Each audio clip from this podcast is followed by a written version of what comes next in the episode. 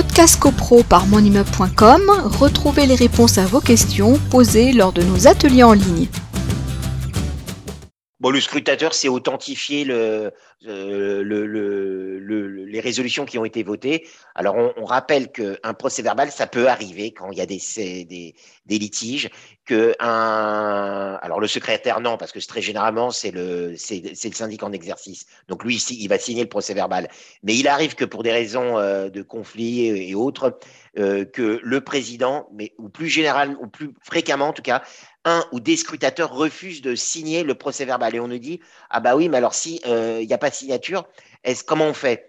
Alors la signature du procès verbal, c'est un des, un, des éléments d'authentification de l'Assemblée générale. Euh, le fait de signer le procès verbal, c'est de dire oui, il y a bien une Assemblée générale qui s'est tenue tel jour, entre telle heure et telle heure, et la signature en atteste. Pour autant, un scrutateur qui refuserait de signer le procès verbal, il y a de la jurisprudence là-dessus qui nous dit mm-hmm. le procès verbal peut quand même être notifié au copropriétaire. C'est pas un motif euh, d'annulation de l'Assemblée générale.